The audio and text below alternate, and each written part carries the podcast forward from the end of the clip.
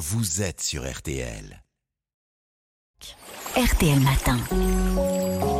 Va beaucoup mieux. Avant de retrouver Virginie Garin qui nous aidera à bien choisir notre pain dans une vraie boulangerie, euh, Aline Perraudin, aujourd'hui vous nous parlez hygiène et de la bonne fréquence à laquelle laver son linge de lit. Près d'un Français sur cinq ne lave ses draps qu'une fois par mois. Ah, c'est pas beaucoup Alors, une fois évidemment, par mois quand même. euh, C'est insuffisant. La bonne fréquence, c'est plutôt toutes les semaines ou toutes les deux semaines, Mm. mais à condition d'avoir une hygiène irréprochable et qu'on prenne une douche euh, avant d'aller se coucher. Alors ça c'est pour les draps et pour les têtes d'oreiller. On a tendance à les laver encore moins souvent que les draps. Or, elles se salissent plus vite parce qu'elles sont en contact avec la peau de notre visage et nos cheveux. Et on n'imagine pas tout ce qui peut s'accumuler dessus. Sueur, salive, Mmh. sébum, maquillage, peau morte, pollen et acariens. Oh non Eh oui, ces petites bêtes responsables d'allergies. Alors, les têtes d'oreiller, ça devient vite des nids à microbes. Ah bah oui, vu comme ça, j'ai pas regardé ma tête d'oreiller, pareil quoi. À quelle fréquence on doit les laver alors? Alors l'idéal, c'est une fois par semaine, surtout Mm. lorsqu'il fait chaud. On le fait d'autant plus souvent qu'on est allergique, notamment au pollen, hein, parce qu'on peut en avoir dans les cheveux. Il se dépose sur la tête d'oreiller.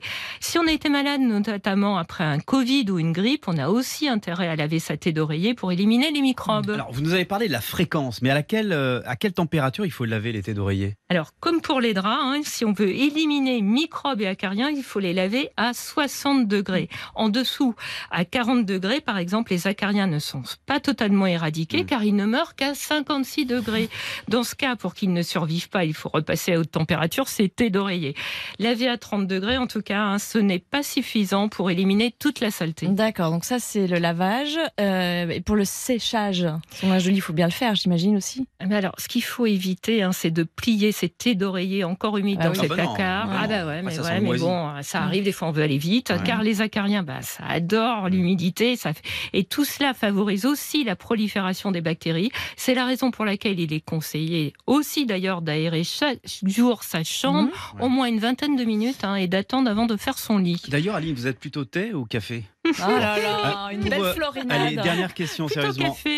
Pour une hygiène impeccable, il suffit pas de laver ses têtes d'oreiller, les oreillers aussi doivent passer à la machine. Et- Tous les combien? Bien, environ tous les trois mois et il faut les remplacer tous les deux ans parce qu'il y a des chercheurs qui ont montré qu'après deux ans d'utilisation, un tiers du volume des oreillers pouvait être composé d'acariens vivants ou morts, de peau morte et de microbes.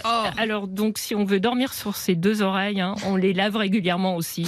Merci beaucoup Aline, ça va beaucoup mieux dans son corps et dans sa vie.